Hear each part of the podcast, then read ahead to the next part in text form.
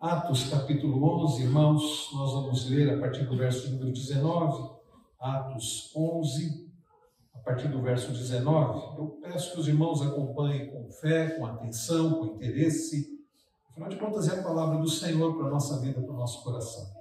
Nos diz assim: Os que foram dispersos a partir da perseguição que começou com a morte de Estevão se espalharam até a Fenícia, Chipre e Antioquia não anunciando a palavra a ninguém que não fosse judeu. Alguns deles, porém, que eram de Chipre e de Cirene e que foram até Antioquia, falavam também aos gregos, anunciando-lhes o evangelho do Senhor Jesus. A mão do Senhor estava com eles, e muitos crendo se converteram ao Senhor. A notícia a respeito deles chegou aos ouvidos da igreja que estava em Jerusalém, e enviaram Barnabé até Antioquia. Quando ele chegou e viu a graça de Deus, ficou muito alegre e exortava todos a que, com firmeza de coração, permanecessem no Senhor, porque era homem bom, cheio do Espírito Santo e de fé. E muita gente se uniu ao Senhor. Depois, Barnabé foi, foi a Tarso à procura de Saulo, e quando o encontrou, levou para Antioquia. E durante um ano inteiro se reuniram naquela igreja e ensinaram numerosa multidão. Em Antioquia, os discípulos foram, pela primeira vez, chamados de cristãos. Naqueles dias, alguns profetas foram de Jerusalém para Antioquia, e apresentando-se um deles, chamado Ágabo, dava a entender, pelo Espírito, que haveria uma grande fome em todo o mundo. Essa fome veio nos dias do imperador Cláudio. Os discípulos, cada um conforme as suas posses, resolveram mandar uma ajuda aos irmãos que moravam na Judéia. E eles o fizeram, envi enviando essa ajuda aos presbíteros por meio de Barnabé e Saulo. Queridos, como já foi pedido, orado, que o Senhor fale ao nosso coração através da sua preciosa palavra. Irmãos, ah, eu fiquei pensando muito sobre este texto e vejam como termina o final do versículo, como é o final do versículo 26 diz assim, e em Antioquia os discípulos foram pela primeira vez chamados de cristãos. Os discípulos foram pela primeira vez chamados de cristãos. Essas palavras ficaram na minha mente. Domingo retrasado, um dos pastores lá da igreja pregou esse texto até o verso de número 26, e ele terminou com essa leitura e fiquei pensando sobre isso. O que é de fato um cristão? Enquanto ele pregava, enquanto ele expunha esse texto, eu ficava pensando o que é uma igreja verdadeiramente cristã. E queridos, ao meditar sobre isso, ao meditar sobre este texto, e, hoje à noite eu vou pregar a continuação dele, dos versos 27 a 30, me veio à mente ah, características de uma igreja verdadeiramente cristã. Porque percebam, irmãos, uma igreja ser chamada de cristã, uma igreja ter na sua razão social, no seu nome, o nome Jesus Cristo, não faz desta igreja uma igreja verdadeiramente cristã. Alguém, por exemplo, que se auto-intitule cristão, não significa que por causa disso ele seja verdadeiramente cristão. E nos dias de hoje, quantas igrejas nós temos que são chamadas de cristãs? Aliás, o nosso país é considerado o maior país cristão do mundo. O que é ser cristão? O que é uma igreja verdadeiramente cristã? Ao olharmos para esse texto, queridos, nós podemos destacar as características de verdadeiros cristãos ou de uma igreja verdadeiramente cristã. Hoje, em resumo, nesta manhã, nós veremos que são chamados de cristãos com razão aqueles que obedecem a Cristo e que de fato se parecem com Cristo. Eu vou repetir. São chamados de cristãos com razão aqueles que verdadeiramente obedecem a Cristo e se parecem com Cristo. Nós vamos ver isso em três partes. A primeira delas é chamados de cristãos com razão, pois obedeciam a Cristo, proclamando e ensinando a palavra do Senhor. Irmãos, neste livro, livro de Atos, alguns denominam como Atos dos Apóstolos, outros disseram que seria melhor ser chamado de Atos do Espírito Santo. Neste livro, nosso irmão Lucas quase dois mil anos, ele registrou, ah, depois de ele ter registrado no Evangelho os ensinos de Jesus, os feitos de Jesus quando Jesus esteve aqui, ah, no livro de Atos, Lucas registra os feitos de Jesus, não mais estando presencialmente aqui, mas através do seu espírito na vida e através da vida da sua igreja. Eu acho interessante pensar em Atos dessa forma.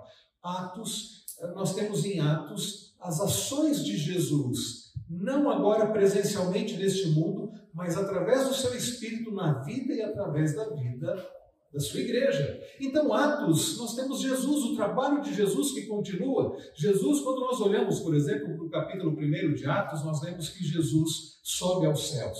Mas, conquanto Jesus tenha subido aos céus, ele continua agindo. Não é verdade? Ele continua transformando, ele continua ah, convertendo, ele continua santificando, ele continua guiando a sua igreja. Ele o faz através da sua palavra, ele o faz através do seu espírito, ele continua, queridos, ah, ensinando e ele o faz através da sua igreja.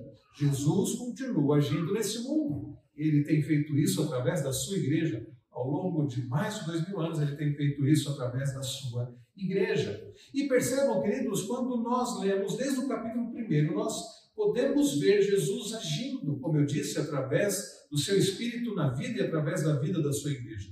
No capítulo 1, Jesus sobe aos céus, Jesus dá algumas palavras aos seus discípulos ali, e uma das palavras, se os irmãos perceberem, é, Jesus diz assim, no famoso Atos 1,8: Vocês receberão poder ao descer sobre vocês o Espírito Santo, e vocês serão minhas testemunhas, tanto em Jerusalém como Judéia e Samaria, até os confins da terra.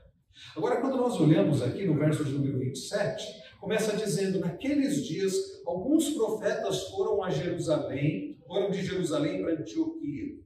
Ah, ah, aqueles irmãos haviam saído de Jerusalém até Antioquia. Aqueles irmãos haviam saído de Jerusalém para outros lugares. E quando nós olhamos um pouco antes, no verso de número 19, nós percebemos por que, que muitos saíram de Jerusalém para ir para outros lugares. Olha comigo o verso 19. Os que foram dispersos a partir da perseguição que começou com a morte de Estevão, se espalharam até a Fenícia, Chipre e Antioquia, não anunciando a palavra a ninguém que não fosse judeu. Alguns deles, porém, que eram de Chipre e de Cirene, e que foram até Antioquia, falavam também aos gregos anunciando-lhes o Evangelho do Senhor Jesus. Percebam, queridos, por causa da perseguição que começou com a morte de Estevão, o capítulo 7 de Atos descreve a, a, como Estevão foi preso e, ao final, como ele foi morto, como ele foi apedrejado. E tudo porque ele testemunhava de Cristo. E no começo do capítulo 8, é dito que Saulo havia um jovem ali conhecido chamado de Saulo que consentia com tudo aquilo e ali começou a perseguição. Queridos, a igreja do Senhor começa a sofrer grande perseguição. É verdade que Pedro e João já haviam sofrido certa perseguição, já haviam sido presos né, pelos, pelas autoridades do Sinédrio, mas em Atos 8 nós vemos como a, a perseguição ela começa a se intensificar em Jerusalém. Aqueles nossos irmãos, os convertidos, estavam em Jerusalém e Jesus havia dito a eles que eles deveriam, que eles receberiam poder ao descer sobre eles o Espírito Santo e que eles seriam testemunhas de Jesus, tanto em Jerusalém como Judéia, Samaria, até os confins da terra. Parece que eles haviam esquecido dessas palavras de Jesus, porque eles começam a, a, a se sentir muito à vontade, quem sabe, em Jerusalém, ainda que não, era, não fosse fácil a situação, mas é necessário, e aí nós vemos, queridos, a soberania de Deus, nós vemos a providência do Senhor, é necessário Deus levantar grande perseguição para, aqueles, para que aqueles nossos irmãos cristãos saíssem daquela cidade, para que eles fossem então levados, como que quase que empurrados pelo Senhor, para cumprir o mandamento do Senhor. E é de fato aquilo que acontece. Muitos deles saem de Jerusalém por causa da perseguição, mas lembrem-se, meus irmãos, nós e nós reformados cremos nisso, nós estamos reformados, nós temos um Deus que tem controle sobre todas as coisas. Nós servimos um Deus que uh, dirige todas as coisas de forma que nada é acaso.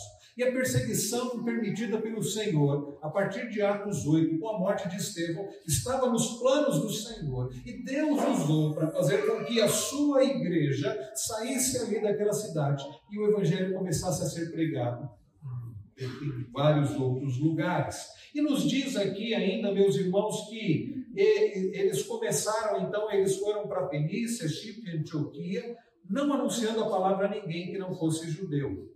É interessante que parte daqueles nossos irmãos judeus convertidos ao cristianismo, eles começaram a pregar. Eles foram para outras localidades, foram, por exemplo, para Antioquia, né, da Síria. Hoje, é, é, essa região está entre a fronteira ali da Turquia e da Síria. E eles começaram a pregar, mas para quem? Para outros judeus. E até é natural, de certa forma natural, né, que isso acontecesse. Pessoas buscando outros da sua mesma cultura, da sua mesma da, sua, da sua mesma do mesmo meio para proclamar do Senhor. É possível que alguns deles ainda não haviam entendido, como Pedro demorou a entender, nos parece, que o evangelho não era apenas para os judeus, que a salvação não era apenas para os judeus e é por isso que nós vemos, queridos, que no verso de número 20, alguns deles, porém, que eram de Chipre de Sirene e que foram até Antioquia, falavam também aos gregos, anunciando-lhes o evangelho do Senhor Jesus. Percebam, irmãos queridos, que o Evangelho está sendo pregado, está sendo pregado a judeus, está sendo pregado a não-judeus, a gentios, está sendo pregado a gregos, está sendo pregado a pessoas de outras localidades, de outras regiões. Já havia sido pregado, através de Filipe, já havia sido pregado também em Samaria, em meio àqueles judeus misturados, aqueles judeus que não eram considerados pelos próprios judeus. Percebam, queridos, que a igreja está fazendo o quê? Obedecendo a ordem do Senhor Jesus. Que ordem era essa? Preguem o Evangelho. Vocês receberão poder ao descer sobre vocês o Espírito Santo e vocês serão minhas testemunhas. Serão minhas testemunhas tanto em Jerusalém como Judéia e Samaria, até os confins da terra. Irmãos queridos, uma igreja verdadeiramente cristã é uma igreja que obedece a Cristo. Não faz sentido uma igreja se dizer cristã mas que não considera os mandamentos de Cristo, a vontade de Cristo, a palavra de Cristo, uma igreja que não anuncia Cristo. E é exatamente isso que aqueles nossos irmãos faziam e que nós, como igreja de Cristo, precisamos fazer hoje: anunciar, não a nós mesmos, anunciar a Cristo. Nos diz o texto que eles falavam, eles anunciavam o evangelho do Senhor Jesus e que a mão do Senhor estava com eles. Nós, queridos, fomos chamados para anunciar o Evangelho do Senhor Jesus. Nós não fomos chamados para anunciar as nossas próprias ideias, nós não fomos chamados para anunciar o, os nossos desejos, ah, não fomos chamados para anunciar a nós mesmos, nós fomos chamados para anunciar o Evangelho do Senhor. Nós somos chamados para testemunhar de Cristo. É triste ver que há muitas igrejas que anunciam tantas coisas, mas não anunciam a Cristo. Há igrejas que destacam seus líderes, há igrejas que destacam os seus próprios membros, há igrejas em que o próprio culto ele é, é ele é permeado de uh, humanismo, é permeado de egoísmo, de egocentrismo.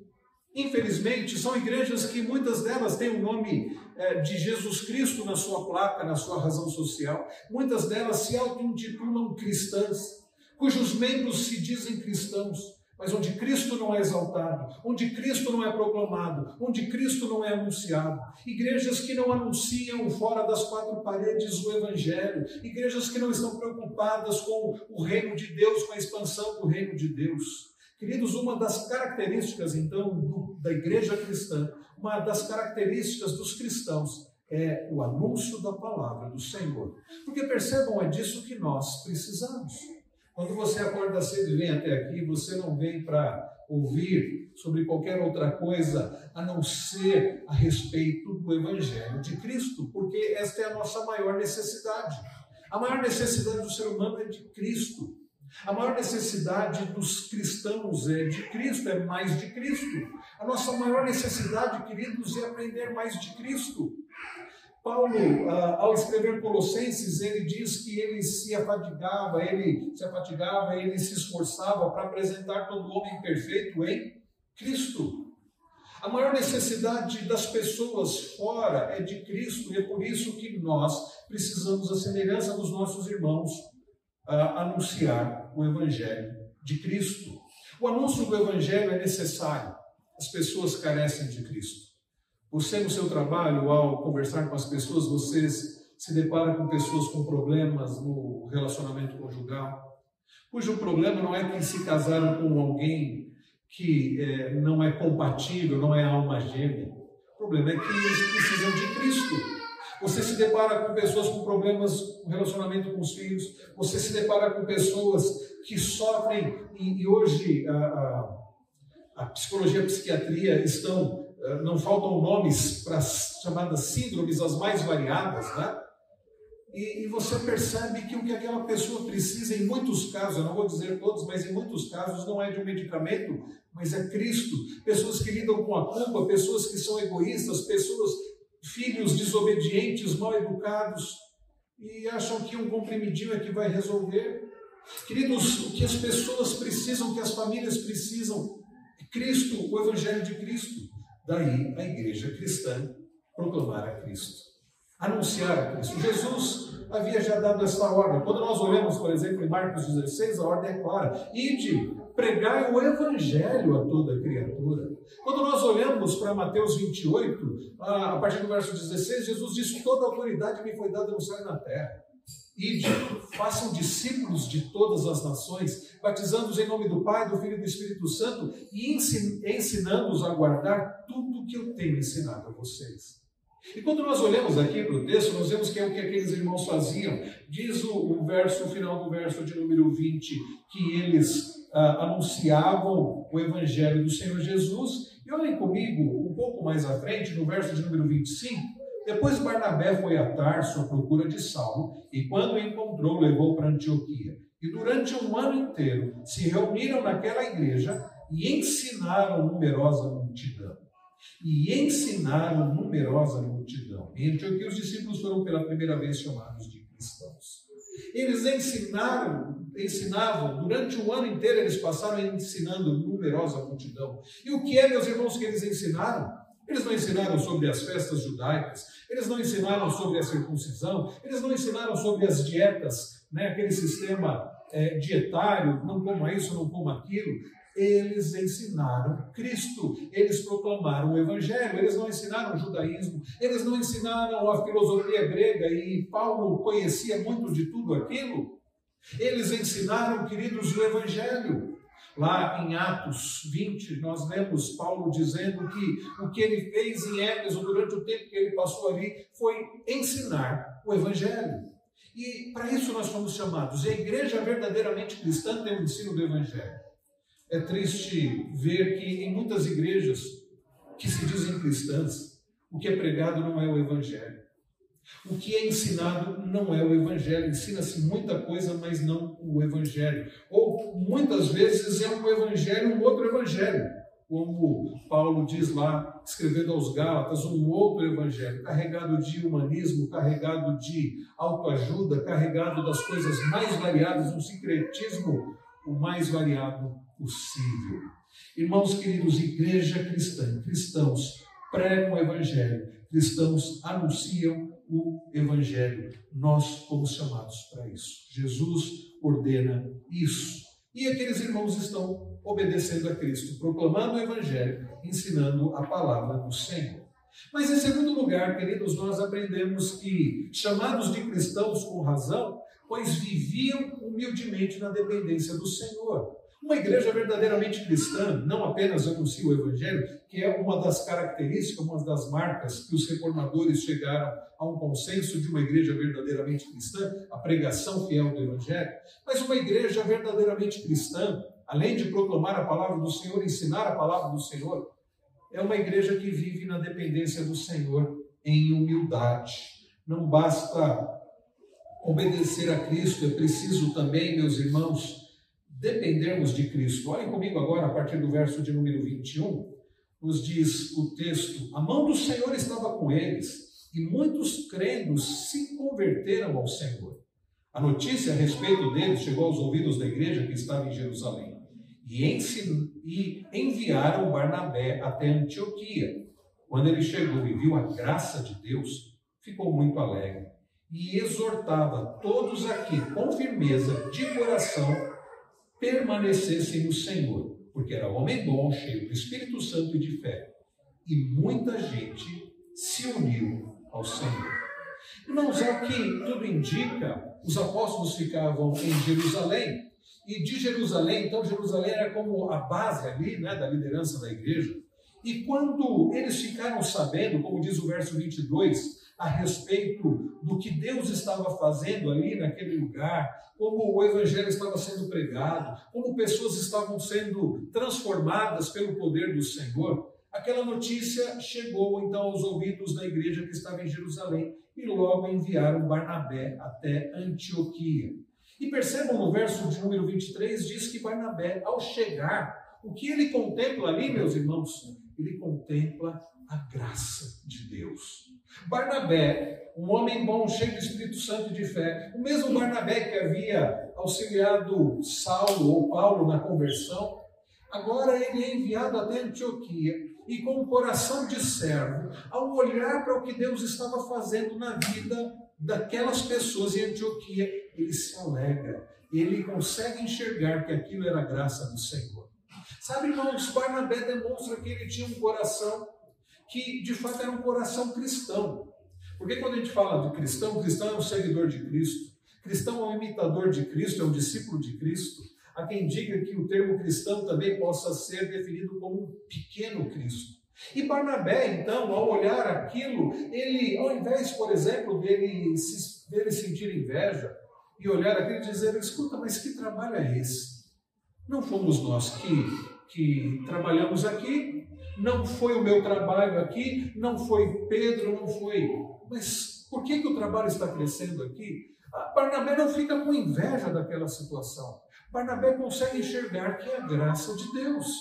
Porque, meus irmãos, de fato é isso. Ao contemplarmos o Senhor abençoando, o Senhor convertendo, o Senhor dando crescimento para a sua igreja, isso nos deve levar a nos alegrarmos. Eu estou aqui nesta manhã e eu estou contemplando a graça do Senhor aqui.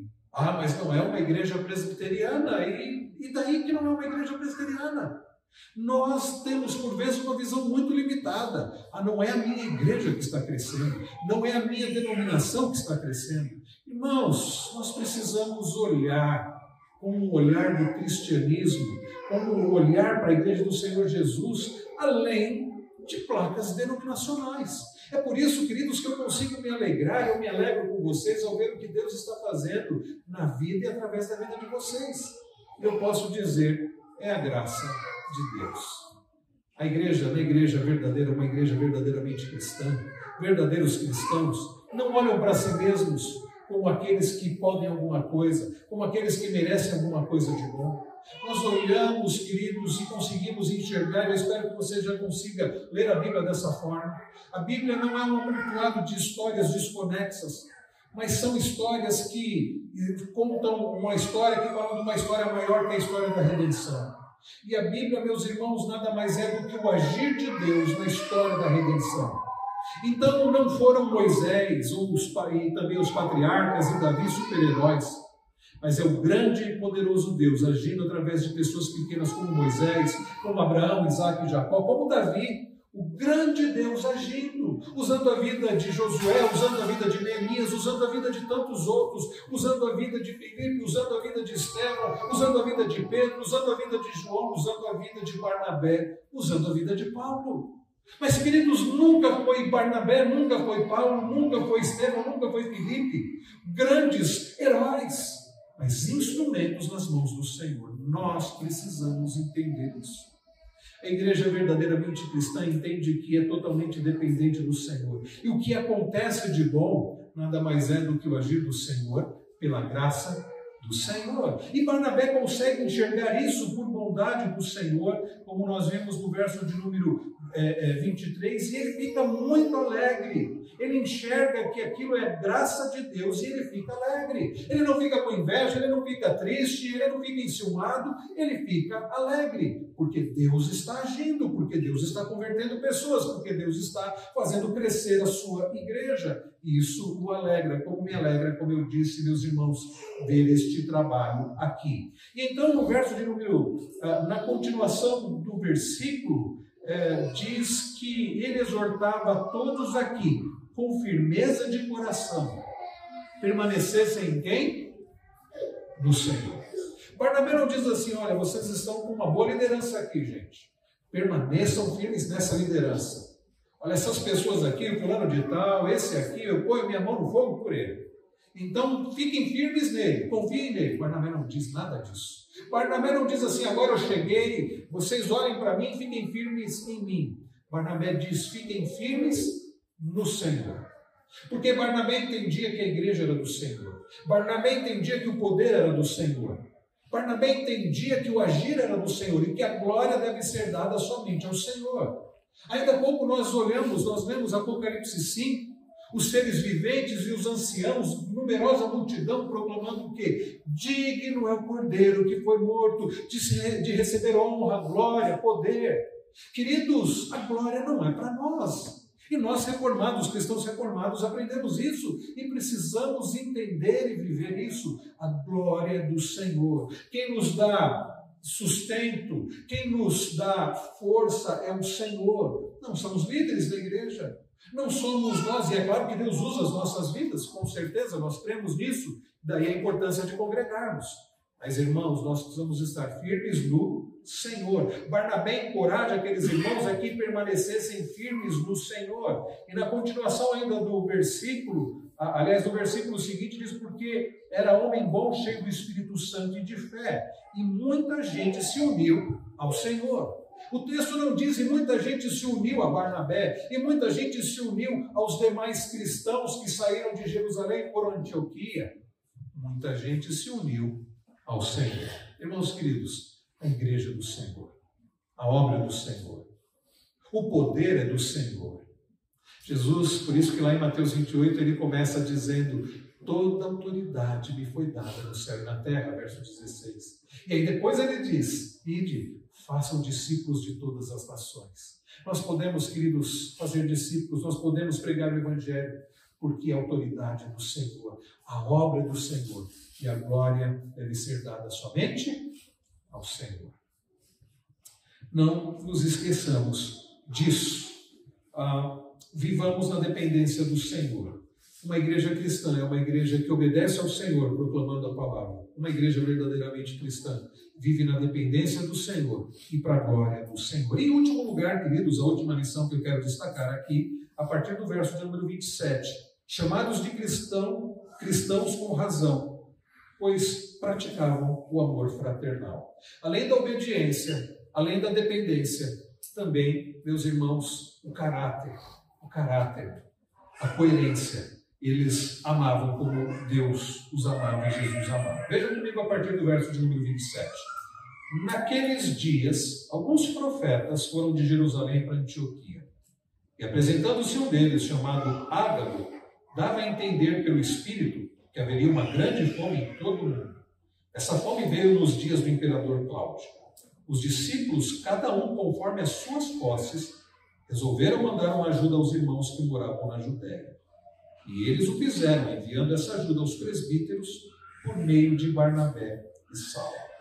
Irmãos, um homem aqui de nome Ágabo, ele era um profeta, nos diz aqui o texto que era um profeta, e ele e, e alguns profetas foram de Jerusalém para Antioquia, e um deles, então chamado Ágabo, trouxe ali uma profecia de que viriam naqueles próximos dias sobre o mundo, e, e, a ideia aqui de mundo não é todo o planeta, mas a ideia ali do mundo conhecido, e mais precisamente do Império Romano, né? e, e Antioquia era uma das principais cidades do Império Romano, a segunda, talvez a terceira maior cidade do Império Romano, e esse Ágabo traz essa profecia. Por causa do nosso tempo aqui, eu não vou é, entrar nesse assunto aqui de profeta. Hoje à noite eu vou ter que tratar disso lá na igreja, não vou ter como escapar disso. Mas o fato é que ele traz essa profecia, e o que eu quero enfatizar aqui é qual foi a reação da igreja. O texto diz que ele traz uma profecia de que haveria uma grande fome em todo o mundo. Essa fome, diz o texto, veio nos dias do imperador Cláudio uh, Cláudio, a partir de 42 mais ou menos em diante, né? ele foi imperador, e um dos historiadores, Flávio José, bem conhecido, ele fala sobre essa fome né, nos dias de Cláudio. E nos diz aqui o verso de número 29 que os discípulos, a reação da igreja, ao ouvir acerca dessa profecia, desta possível, dessa provável ou muito certa, se era um Ágabo era um profeta de fato do Senhor, aquilo haveria de acontecer. Me chama a atenção, irmãos, Eu fiquei pensando sobre isso essa semana ao meditar nessa passagem, que aqueles cristãos, eles, ao invés deles começarem a fazer um suprimento né, para eles mesmos, porque imagine se a gente ficasse sabendo esses dias, olha, vai vir uma crise muito forte aí, é melhor você se preparar. Correríamos no mercado, não é verdade? Iríamos guardar, tentar estocar o mais que pudéssemos. Mas o texto diz que aqueles irmãos, conforme a posse de cada um, eles resolveram mandar uma ajuda aos irmãos que moravam na Judéia. Eles ficaram sabendo, através daquela profecia, e é possível que muitos irmãos da região da Judéia já estivessem passando necessidade. Eles resolvem, de acordo com a, as posses de cada um, mandar uma oferta. Irmãos, isso evidencia verdadeiro amor. Isso evidencia que eles estavam praticando o amor fraternal. O pastor Saulo pregou, eu creio que há uns quatro meses, pelo que eu vi lá no YouTube, ele expôs Atos 2, 42 em diante. Quando o texto diz como viviam os convertidos, que eles perseveravam na doutrina dos apóstolos, na palavra do Senhor. E na comunhão, no partir do pão e nas orações. Aquela gente, desde Jerusalém, desde o início, já perseverava na palavra e perseverava também na comunhão. Eles partiam pão de casa em casa. Diz-nos as Escrituras que eles vendiam suas propriedades e bens, distribuindo para que ninguém ficasse necessitado. É interessante, irmãos, como eles obedeciam o mandamento do Senhor. Lá em João 15, 12, Jesus diz: O meu mandamento é este, que vocês amem uns aos outros assim como eu os amei. Amor, queridos, implica em sacrifício. Porque Deus amou o mundo de tal maneira que fez o quê? Deu o seu filho unigênito, para que todo que nele crê não pereça, mas tenha a vida eterna. Irmãos, o amor bíblico não é um mero sentimento. Ah, como eu gosto do fulano de tal, espero que ele se dê bem. Como eu gosto do fulano de tal, que pena que ele está sofrendo. E a pessoa tem, Tiago diz isso, né? não faz sentido. Quando, o Tiago vai falar que a fé sem obras é morta, ele diz isso, é a mesma coisa da pessoa dizer, sabe que a pessoa tem alguém necessitado, diz assim, olha, vá em paz, espero que você fique bem. E a pessoa pode ajudar, mas não ajuda, mas diz, vá em paz, espero que você fique bem. Não faz sentido. O amor, queridos, na prática, diferente do que diz o mundo, que relaciona amor com sentimento, com paixão, o amor na prática é um compromisso sólido de agir sacrificialmente em favor do outro. Assim deve ser no casamento, assim deve ser no relacionamento com os filhos, no relacionamento entre irmãos, no relacionamento com o nosso próximo. Agir sacrificialmente em favor do outro. Mandamento do Senhor. Lá em 1 Pedro 1, 22, nós lemos Pedro dizendo: tendo purificado a alma pela obediência à verdade, com vistas ao amor fraternal não fingido, amem intensamente uns aos outros de coração puro. Amem intensamente. Pedro escreve sobre isso, Paulo escreve sobre isso, Paulo fala sobre a mutualidade cristã, cuidando uns dos outros. Tiago fala sobre isso, João, como João escreve sobre isso. João, o discípulo amado, escreve muito sobre isso todos repetindo os mandamentos de Cristo, que devemos amar uns aos outros. Nisso vocês conhecerão que vocês serão conhecidos como meus discípulos, como cristãos, se vocês amarem uns aos outros. Aqueles nossos irmãos, nos dias de Barnabé, eles demonstravam um amor verdadeiro. Quando eles, sabendo da necessidade de irmãos que talvez eles nem conhecessem, eles enviam uma oferta. E eles não enviam uma oferta a Aqui é necessário é, colocar aqui, observar que diz o texto, resolveram mandar uma ajuda aos irmãos, e no início do verso 29, cada um conforme as suas posses. Não é que, ah, eu vou ficar sem nada, ou eu vou dar só um pouquinho do que eu tenho, uma ideia de proporcionalidade. Eu vou auxiliar conforme as condições que eu tenho. Irmãos queridos, uma igreja verdadeiramente cristã é uma igreja que vive o amor de Cristo é uma igreja que tem um caráter de Cristo.